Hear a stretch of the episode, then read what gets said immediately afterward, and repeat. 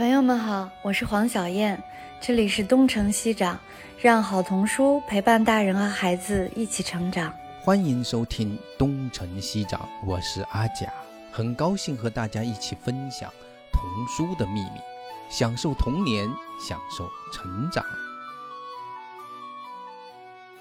今天我们特别特别高兴，请到了孙丽丽老师。然后我给他写那个活动的介绍的时候，我就说他是心理学的研究专家，有专著，然后是绘本的作家，然后是译者，然后我说他是生活家，然后丽丽老师说你特别夸张哈，实际上就是我们能够看到他的很多的书，他是一个非常非常生动的人，也是一个很深刻的人。就是一个既能深入也可以浅出的人，这是我对我对那个丽丽老师的印象。我觉得他是一个特别有趣的人。那今天很高兴请来了孙丽丽老师，都是老朋友了哈。我们这个跟丽丽老师可能有会有很多可以去聊的话题，但是到底聊哪个呢？我觉得以那个孙丽丽老师。他特别想聊什么，然后我我最想聊哈，比如说，呃，也聊聊孙丽丽老师作为一个图画书创作者啊，我其实经现在经常会采访那个创作者啊，他的《圣诞快乐》这个书，还有呢最新的那本书《童年里的秘密藏在绘本里》啊，那个。这本书其实蛮有意思的，其实表面上看起来好像是一本家教类的书，但是说实话读起来有点累的。呃，也不是说，就它其实是带有一个很深厚的理论背景的一本书。这个其实我是在辅助了，在听他的那个十五节的那个音频，才把它慢慢的、慢慢的把它啃下来的。就确实是一部不是很容易读完，但是读完肯定会大有收获的书。所以我也很想请丽丽老师聊聊。这本书，还有那本好像是有以前的很多篇的图画书的那些文字，就是那种应该是书评也好，或者导读也好啊，这些文字构成的。呃，令人很惊讶的是，里面提到的不少书，其实我也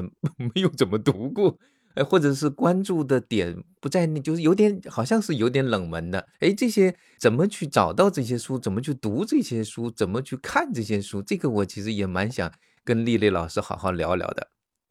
因为那个阿佳老师刚才有提到《童年的秘密》藏在绘本里不太好读，我不是昨天还是前天也告诉您说，我正在苦读这本书，的确读起来比较辛苦。您说说看。其实前面也听过《东城西长》这个节目，然后我们群里也有大家也推荐。刚才阿佳老师说，就是有几个，一个是作为创作者，一个是关于《童年的秘密》藏在绘本里这本书，还有一个是以前写的《欢迎走进童话书王国》。嗯，我就大概说一下我的想法吧。我的专业是学前儿童心理发展与教育，嗯，我在北师大读了七年的专业。那这个专业呢，跟我们常说的图画书圈儿其实不是一个圈儿，是不同的圈儿。像阿娇老师啊，是从事的这种，无论是呃阅读推广还是图画书的研究，可能更多的是从书的角度，从作家作品的角度去。看待或者去思考它，嗯，黄小燕老师从出版者的角度呢，也是有他出版的思路。但是我的无论是观察的视角还是研究的视角，他的立场的基本是儿童发展。儿童发展是我的专业，也是我在观看图画书的时候的一个基本立场。所以无论是我自己看一本图画书，还是我写书评、写导读，还是我现在写的这个《童年的秘密》。实际上都是从一个儿童发展的研究者的立场来观看图画书的，我觉得这是我们最根本的一个不同的地方。刚才你们说这个《童年的秘密》这本书有点难，这个我还真的是有点，我已经努力的把它写的不难了。这个因为一开始写的时候是有一个杂志社编辑找我写一个专栏嘛，我就写了给他。给写给他之后呢，他就起了一个翻译的作用，他就把我写的翻译成他认为杂志的读者更喜欢的语言形式。我说那好，你翻译吧，随便你。那个那个小姑娘也很好，她就都每一篇都给我改改成另外一种语言，就是汉译汉的那种方式，在杂志上刊登。其实我还是觉得我写的很通俗了，但是他还是要修改。后来这本这个拿到那个启发启发的老师看了之后，也觉得还可以，就是他们也。就要。我说那要不要你们也改成你觉得通俗易懂的语言？那他们说还行吧，还是能看懂啊。我说那就这样写吧。所以我就给他们的，就是现在你们看到的这本书上是我写的原稿，基本上没有太大修改，就个别语句会有调整。嗯，但是整体风格就是我的风格。可是如果你去看那个杂志上的那个文字，就是被人家翻译过的文字，我自己觉得是一种语言习惯的问题。嗯，后来呢，我写完这个之后呢，启发的老师就说你还要再录一个更口语化的、更问题导向的一个音频。所以就阿佳老师说，刚才还有一个十五级的音频，确实这两个不太一样。这本书是一个按照普通的那个就是一般的发展心理学的框架来写的。所以一上来就会讲什么叫发展，然后发展的几个特质，然后就是发展心理学的边界是什么，主要的流派大家有哪些，现有的主要的成果有什么，然后还没有达到的疑问。就是学科的边界又是什么？就是这个学科脉络里面本身按儿童发展，从婴儿期，然后到小婴儿、学步儿啊，哒哒哒往上涨。还有就是他会强调在发展中中的不同的侧面，比如语言的发展呀、认知的发展、社会性的发展，又同时又强调它的一个整合性，就是各个发展领域之间有关系。其实这个在我们学儿童发展的角度来看，这是特别通俗、特别基本的一个框架。就是你看谁的教科书，基本上都是大概是这个套路，但是里边当然。他介绍的可能流派不一样啊，处理的一些问题的手段不一样啊，就是但是结构差不多，所以我就想这个是最保险的吧，我就我就这样写，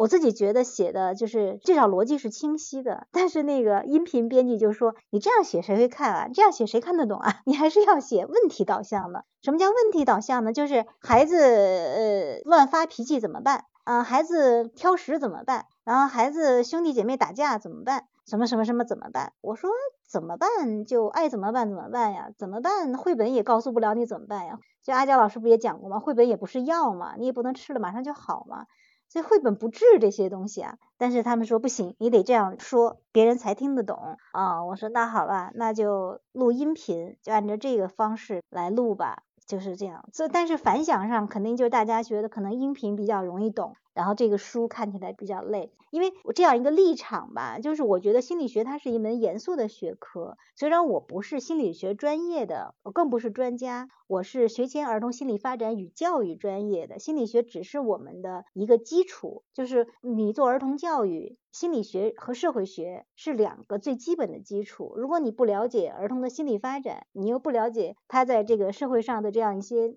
它的定位和属性的话，你没有办法展开教育嘛。那心理学是它原本应该怎样，社会学是这个他所生活的环境又是怎样，你才能在这里面展开教育。所以这是我们的必修课。那我想我们读这本书的，无论是老师啊，还是家长啊，还是相关的从业人员呀。都应该对儿童心理学有一点点的了解，但是我又不希望这个了解是那种坊间的那种鸡汤式的了解，说只要怎样就能怎样，因为怎样所以怎样，因为所以只能就是，这不是心理学的，就是行文的逻辑。呃，心理学的行文逻辑，它会给你列举出多种可能性，然后提出假说，再进行验证。然后最后还得告诉你，这不一定是真的，就是我在现有的条件下，我只能解释到这一步。那如果再往下解释，还需要技术的突破、理论的突破等等等等。我觉得这是一种科学务实的态度。会让我就是想起来那个马库斯先生在纽约大学实际上有一个课，我去听过一次他的课。其实我觉得您也可以做这样一个课。马克思先生在纽约大学有一门课是跟一个儿童心理学的老师，然后他俩搭着讲一门课，是那个儿童心理学家就是从儿童心理发展的角度，然后马克思先生搭的是图画书，然后那个课是我听了一次，就是他俩一起上的。我听的那一节课讲的是分离焦虑，好像就是他举的例子是阿文的小毯子。然后就是看您这个书的时候，我就觉得跟他那个课特别像。他那个课是讲整整一个学期。其实我要呃补充一点，就是说，其实他那个难，并不是我想，主要是跟期待的不一样。因为我们一般期待，比如说呃拿本给绘本去讲这个心理学，可能更多的是从书的角度去出发，而去讲这样的一个相关的一些呃就是一些问题。但是实际上呢，就是这本书，它实际上我读到后面才慢慢理解，它其实很像是一本呃入门的这种儿童心理的一个类似一个教科书一样一个。参考书，然后呢，大量的绘本只是作为每一个门类的一个例子，就是它是这个倒过来的。比如说有本书叫《蛤蟆先生去看心理医生》，它还是有一个故事线在这个地方，但是呢，它。这个呢，其实更像是一个教学的体力在做，所以其实是很扎实的一本书。所以，如果真的想要了解入门的了解这个领域，我觉得这本书特别好。而且呢，用的那些书吧，它正好也很贴合。有时候同样在看这本书，我我们以前就没特别的从这个某个角度去看，所以呃，其实很有启发，这样真的是很有启发的一本书。嗯，我觉得就是一种职业病。就是你看有有一次我跟季兆华聊天，就聊到一本图画书，然后他立刻就说这是哪一个画派呀，或者什么风格呀，或者是这就是他的专业视角。对对。然后我看到一本书，我第一个反应可能就是，哎，这个孩子大概几岁？这个阶段的主要心理诉求是什么？然后他这个故事之所以进展下去，是因为他的心理诉求没有得到于满足，所以才产生了这样的冲突，然后故事就这样展开了。这就是你的学术本身的学术对对对对，就是你每个人的眼睛看到的不一样。对对对，像那个沙粒离水远一点。像我呢，就老琢磨他的那个衬页为什么会画那幅图。我后来花了很长时间，终于找到了一八五三年的 一幅海图。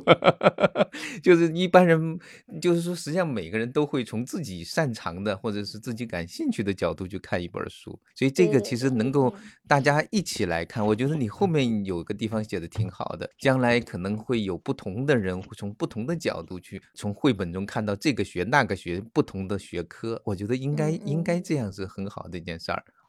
就是这本书本身的写作也是一个偶然嘛。最早的时候是就是因为我上课的时候讲建构主义心理学，然后我就用到了“鱼就是鱼”这个绘本，在我看来就是一个非常典型的建构主义的一种表述，就是那个鱼那个青蛙。走到岸上，然后回来给那个鱼讲人世间的各种事情，他所他所经历的各种事情。但是那个鱼在它原有的知识结构上，它没有办法突破那个边界进行想象，它只能在它的图示上添加一些它所描述 的细节上构成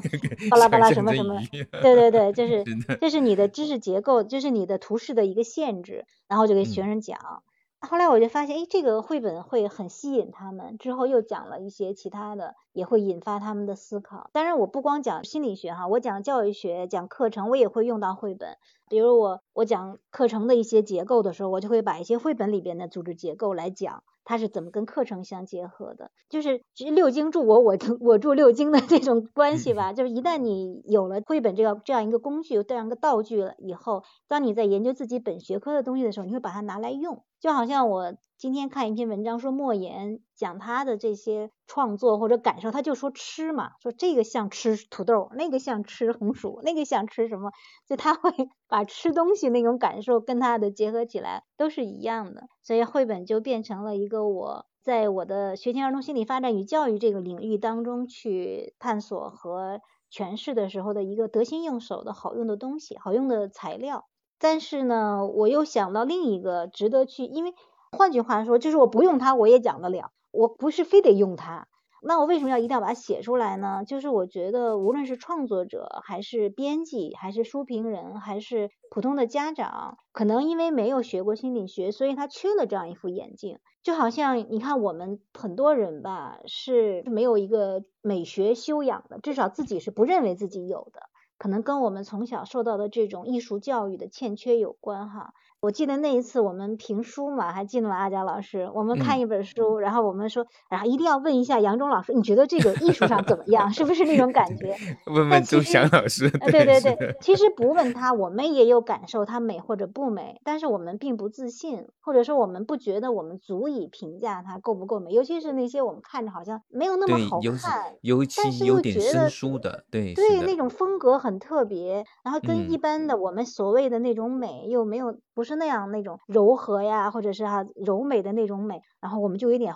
自我怀疑哈，我们就要问，哎，这是不是哪个特殊的画派或者那种特殊的风格？其实是一样的，就是我们因为欠缺了这样一种艺术的修养或者艺术的这种自信吧，我们就会就是在这方面就不敢智慧。那其他人也是一样，其他人可能没有心理学或者没有文学或者没有历史或者其他，因为每个人都是结构性文盲嘛，我们不可能全知全能，我们肯定在某一方面是不懂的。但是在儿童绘本这个方面，你说儿童绘本，你不懂儿童，你光懂绘本，你肯定是缺了一大块。它还不是缺了一小块的问题，所以我是觉得我们很多人在讨论绘本的时候，把儿童这个，尤其是学龄前儿童的这个特点，如果放掉的话，你空谈绘本，可能会就会陷入到一个为艺术而艺术的这样一个陷阱，就会有很多的错觉，或者说是一种误读吧，就是太强调绘本本身的艺术价值、文学价值，但是却缺乏了对读者本身的一个理解。我那天看一本书，就是我不知道您看没看过一本书，叫《从书籍史到阅读史》，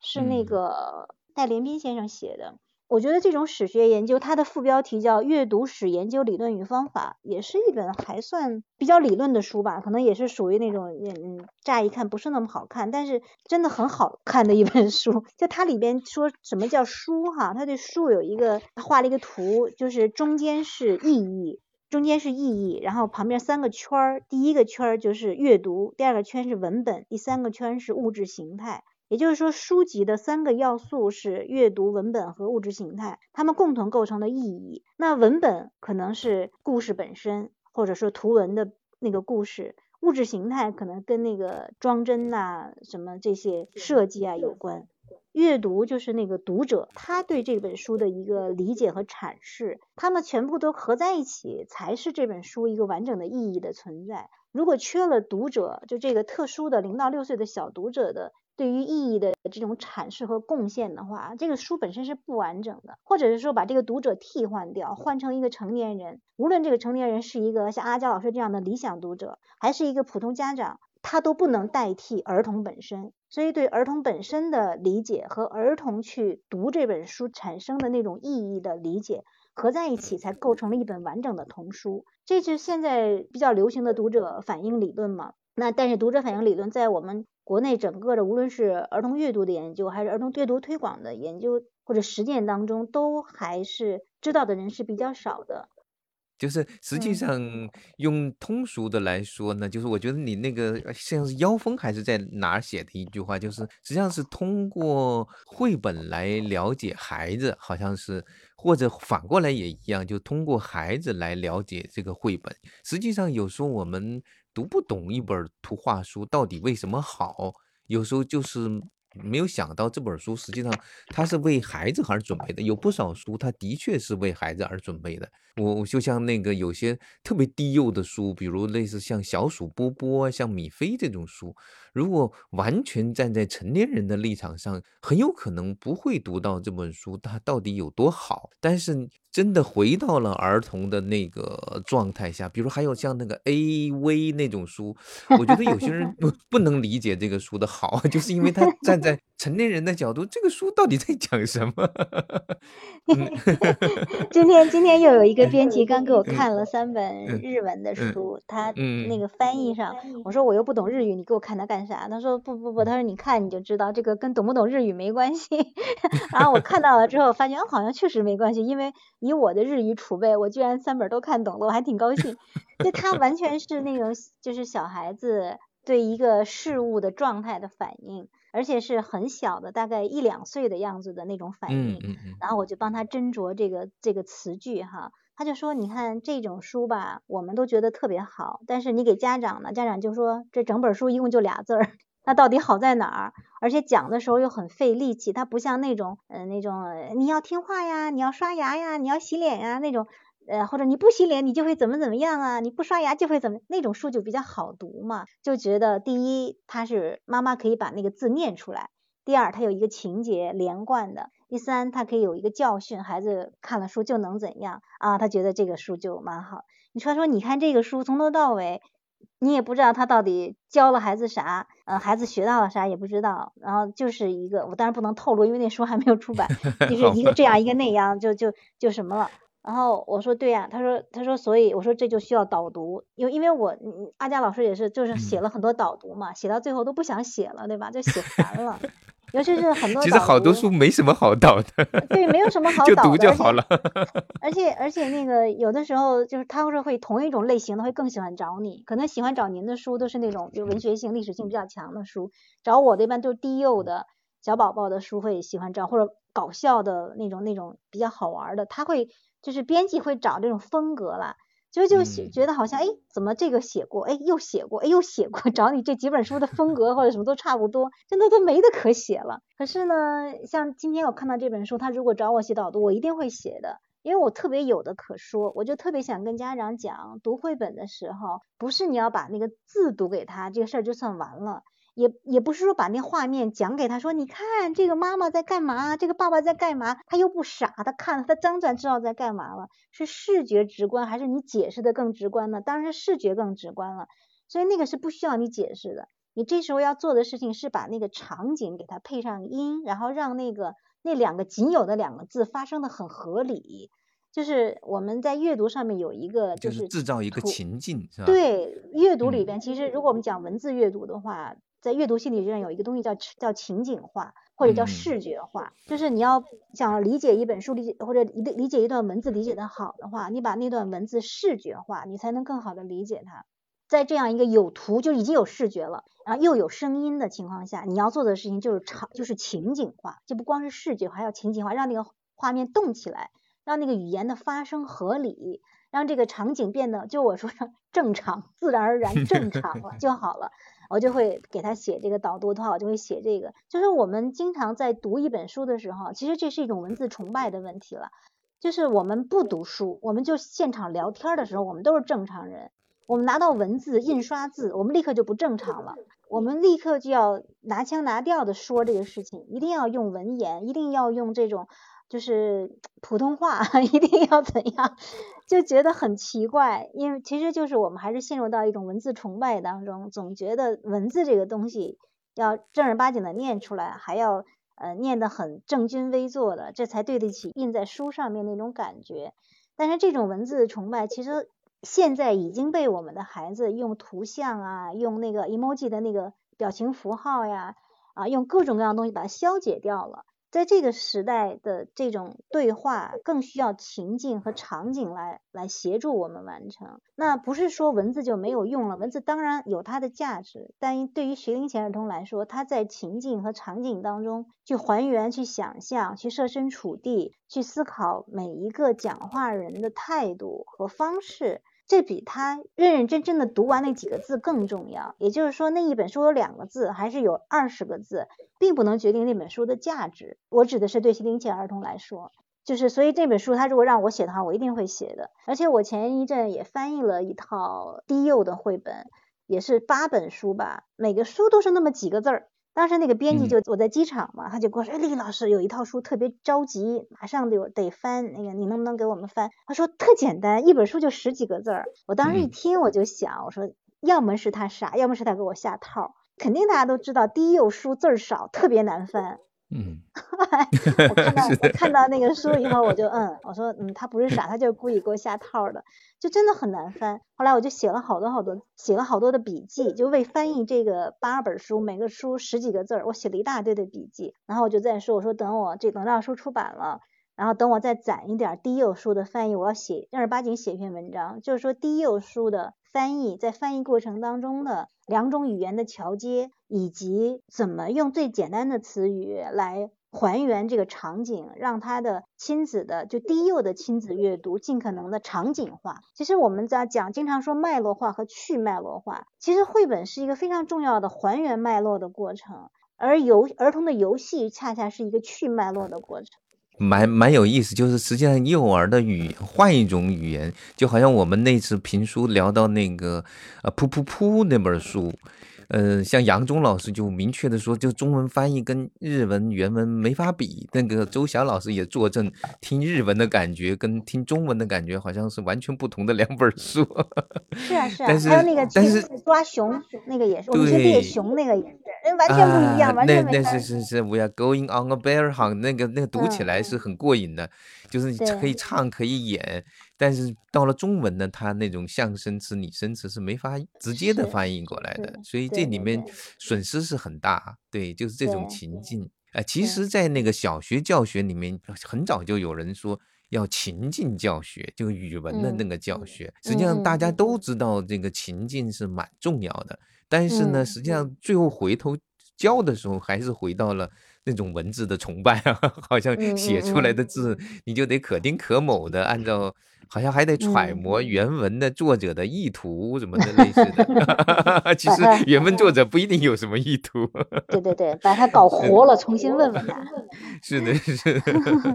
其实，在中小学的话，他对语言是有一定的要求的，但是在幼儿阶段，我们是以口语和生活化语言为主，而且它主要是一种体验和理解。对我，我觉得主要是一种体验和理解，他的是一种综合的一种学习。我觉得那个你那有一段讲到孩子的学习这个概念，尤其是幼儿的学习，确实跟我们一般人所说的学习完全不是一回事儿。就是我们一般人都是一一定要拿着课本儿那正襟危坐的学点知识、学点语言，但是对孩子来说，他可能在泥地里摸爬滚打也是一种学习。对 对，这学习的话，它是一个一个心理学概念，它指的是人的认知结构发生长久而稳定的改变，就称之为学习，是一个非常广义的学习。我们日常说的学习呢，就是狭义化了，一个就是你必须主动的，而且必须是有计划、有目的进行的。那再狭义化就是课业学习，就是 academic 的那种学习，那就是上学、上课、拿课本，还得考试，最后还得有结业、有测试。如果没有的话，就不叫学习，它是一步一步被窄化的。其实这个 概念被窄化是一个必然的，因为它在不同的学科和场景当中，它一定要不断的被重说和规范嘛，它它就是有个窄化的一个过程。但是如果我们把它滥用，就是把日常的学习，就是学业的学习等同于所有的学习，那实际上你是剥夺了孩子广泛的学习的机会。嗯，就像你说句说说句那个玩笑话啊，学骂人是不是学习啊？它也是学习啊，对吧？咱说学 好不容易学坏一出溜，那学坏不是学习吗？它还是学习，所以它是一个非常。我们在我们学习一门新的方言的时候，都是从学骂开始的。啊，对呀，对呀，啊，就是就是这样的。你其实学习真的是一个非常广泛的，而且不是一个有就是伦理上的褒贬的这样一个，它是一个比较中性的一个词了。它只是指人的认知结构发生。持续而稳定的是发生改变，而且是主动的、有意愿的，甚至有计划的去改变自己。这这这个还真真的是，嗯嗯。学龄前阶段去采取一种广义的学习，嗯，因为我们都可能都知道这样一个，就学习心理学上有个特别常说的说法，就是孩子面前有有十扇门，有时候有十个门啊，你是愿意让他多打开几扇门，都窥探一下门外的风景呢？还是让他打开一扇门，从此走进去，一直往里走，往里走，往里走，走得很深很深。那九个门你动都不动，这是一种选择，或者是一种隐喻吧。就是我们的家长经常说，哎，说这个孩子一看小时候一看一看这这有运动天赋，三岁开始往那个国学大师方向培养，对对对对啊，这个好，这个 孩子以后连个灯泡都不能换。对对对，还有那小孩说那个，哎呀，我们孩子可有艺术天分了，一出生就听着音乐就活动活动。其实所有的小孩都这样，但是因为他没见过其他，他就觉得哎呀这太有天分了，然后他就往音乐培养，弹钢琴，巴拉巴拉巴拉，就最后变得就是什么都不会，而且他还不一定能谈得成，因为他可能过早的接触了这个之后，他的肌肉力量各方面会有一些问题。就是我们其实更提倡的是孩子多打开几扇门，每一个都看一看，然后都试一试，浅尝辄止并不是一个坏词。那浅尝，然后。在他擅长的领域往里边走的多一点，少的领域他知道了也没有什么不好。有一个试错成本的问题，我们说那个你得仓廪足，你才可以试试这试试那，你不着急，对吧？你现在只有一个娃，你又没多少钱，你孤注一掷，跟那个 下赌注一样，在这上面你就扎下去了，完了你就走哪算哪，最后你就输光老本。我觉得大家的那个思路吧，随着物质生活的改变，然后文化视野的改变，人们的育儿理念会有所变化的。它不光是一个心理学传播的问题，心理学说是一个方面了。就是如果我期待有家长读了这个书之后，对心理学有一个大概的了解，我希望我能说服他，但是我知道我的说服力不是很强，因为你反着说的说服力会更强一些。就你，我不知道听没听过那个说法哈。你不来参加我的培训班，我就培训你的竞争对手的孩子，就是这种是很有说服力的，你不觉得吗？对，有点像恐怖营销啊。对对对对，但是你跟他说，你跟他说你的孩子其实怎样都是会长大，都能成才，不用着急。就是我的书桌前面就挂着一幅字，就教儿童莫匆匆。但是这种话你跟他说，其实也没有没大有用的哈。我就觉得没有太大说服力了，所以我就说我自己是那个非著名滞销书作家。这 个这个，上次我跟那个小叶老师说，呃，很容易就成为那个票房毒药，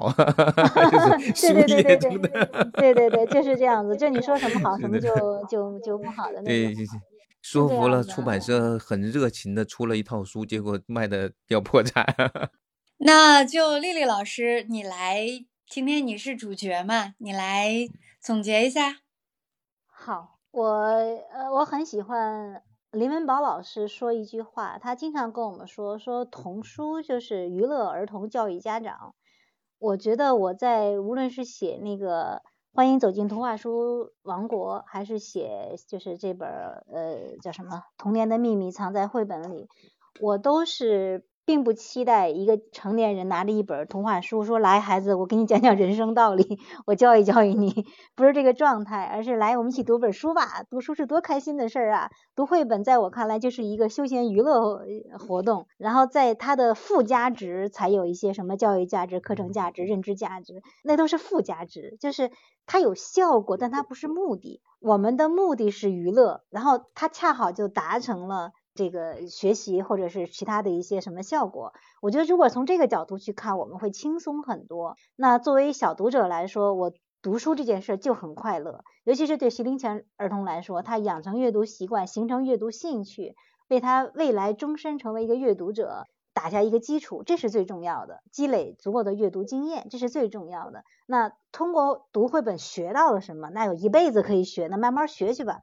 而且学习，咱们前面也讲了，本身就是一个主动吸收的过程，在主动的过程中，在主动的状态下，愉快的状态下去思考，他的学习效果是最好的。被摁在那儿学，你牛不喝水，非要让他强低头，怎么也是不好的。但是对于大人来说就不一样了，一个大人如果真心的去看绘本，他是可以从中学到很多很多东西的。所以我现在在写 另一本书，叫《向绘本学习如何做父母》。就是这本书，像呃，现在这本书是告诉你绘本里边有这么多关于儿童心理发展的特质。那我要再学再写一本，就是当一个父母去看绘本的时候，你可以从中学到哪些正面的经验，可以学到哪些负面的教训。就是一个故事的发展，我前面讲了，我有这个戴着心理学的眼镜去看的时候，一旦故事真正发展的时候，一定是有冲突的，而这个冲突往往是儿童心理的需求跟现实社会的刺激不匹配，才能有冲突，才能有故事发生。那这个现实社会呢，无非就是成人施加的压力，或者是同伴施加的一些压力，或者整体社会的一些压力。那去呃完成这个冲突的过程，就是去平衡这些压力的过程。所以我要写这本。像绘本如学习如何做父母，就是给父母一一个就是娱乐儿童、教育父母的这样的一个诠释吧。嗯，今天我们这个聊天很感谢阿佳老师和小燕老师的邀请，就是和朋友们聊聊我做的这些事情和我研究的一个角度。我不是一个专业的绘本研究者，也不是一个专业的心理学研究者，我的本质是一个幼儿教育工作者。呃，心理学是我研究幼儿的基础。绘本是我服务幼儿的工具，我的核心是儿童，是了解他们、服务他们、满足他们的需求，从而达到教育的这个目的和价值。真的挺好的，就是其实就是这里提供了一个视角，就是我们大人需要。知道绘本里面有诸多的宝藏，但是这些宝藏怎么传递给孩子呢？不是说我们知道了你就你就硬塞给他们就有的。其实知道的时候，实际上是要在大人从中去学习，但跟孩子来说，基本上还就是个玩儿。所以其实图画书玩法是自觉，我一直在讲，就他对小孩来说就是个玩儿。如果你不让他玩到他去参与。发自内心的就是喜欢你那边的保障都可以归零，所以就别把这些宝藏变成要塞给孩子的东西，而是我们大人要学习的东西。是有时候还挺难的，就像读那个读这本那个书的时候，你会发现从这个心理学的角度去看，其实它还蛮深的一些东西，要慢慢去理解这里面的一些关联。实际上还有自己的一些观察，呃，但是这个思考的过程是必须的。对于大人来说是必须的，对于小孩来说，哎，还是只是玩就好了。其实我们今天给那个丽丽老师的我们的描述里面有一个生活家，就我个人其实非常非常喜欢她的这种生活态度，因为老看她朋友圈里头各种快乐的，不管是读书还是在写作，还是在运动或者什么。其实我们说所有的理论都是从生活中来的。刚才我们有说，就是说读绘本的时候，可能让小朋友要读到的是乐趣，大人应该去学习。可能所有的事情里面，我们都应该找到乐趣和热情，否则的话，就是就就有点无意义或者耗费生命吧。所以，不管是工作还是育儿，还是我们自己的生活本身，其实应该追求的都是一种沉浸其中的。快乐吧，那要不我们就今天就这样吧。特别特别感谢，好的，谢谢丽丽老师，对，也谢谢大家。好的，谢谢，好嘞，谢谢大家，谢谢丽丽老师，拜拜，拜拜，拜拜，啊，拜拜。